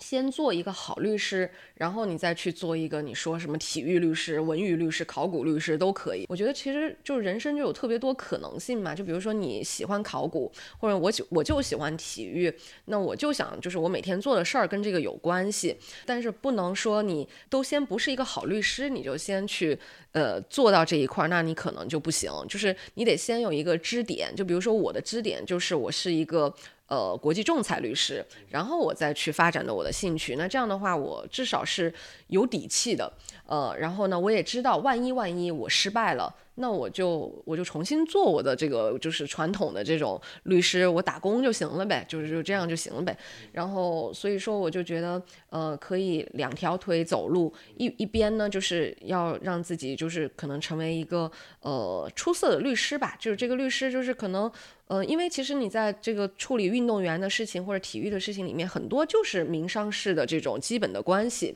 呃，所以你得先有一个很基础的非常扎实的法律的基础。呃，并且呢，我觉得最好是有一定的底气，然后你再去追求自己的爱好，否则因为就是光是做体育的话，我觉得。不要指望这个体育律师能够好像能够让你赚大钱啊什么的，就是因为我之前有一个人说什么体足球公益足球不是被大家 这个这个这个批判吗？但我觉得他说的不完全是错的。其实体育和足球它就是带有一部分公益的性质。像我反思了一下我做的一些案例的话。你如果不是带有一种就是公益心去处理的话，它最后的结果它不会那么好。所以它一边可能它确实它也是一种业务，你可以把它变成一种业务义务。但是你在做它的时候，你再去从事这个行业跟那些人交流的时候，不能太有那种商人的思维，就你可能。可能付出的还是远远大于你的收获，所以呃，我就觉得就是必须要有一个支点，就是这样的话能够让你能够就是很开心的去做自己感兴趣的事情。但如果你说我光做体育，第一你可能养不活自己，第二一个呢就是可能思维就会比较狭隘，就是你其实是需要更多的那种别的社会社会上的呀，或者是呃别的法法律部门啊，包括什么刑法呀什么等等各种的这种视角。嗯，才能让你做得更好。对，大概这样。嗯，太好了。我觉得我斗胆希望我们这期能鼓舞三部分人：一个是一个是球员、教练员这些真正有希望有权利意识捍卫自己的呃权利，包括知识方面的储备；然后第二是普通的听众或者说媒体视角，就是这是一个挺值得关注的事情。反正我自己是一直很感兴趣的。然后第三就是真正将来想想做就是跟体育相关的律师的。朋友吧，对对，那你这个逻辑梳梳理的好清楚呀，就感觉就已经是三类人都已经梳理出来了。天秤座嘛，OK OK，行，好的，那这期我们差不多就聊到这儿。然后哦，对，如果大家关于体育法律方面有一些问题的话，可以评论区呃留言，对，我们可以让蔡律师，就是一些具体的，包括技术性问题也好，一些其他的，可以大家解答一下。可以的，没问题。OK。那我们这期就录到这儿，下期再见。好，谢谢大家，谢谢一飞，祝大家拥有美好的一天。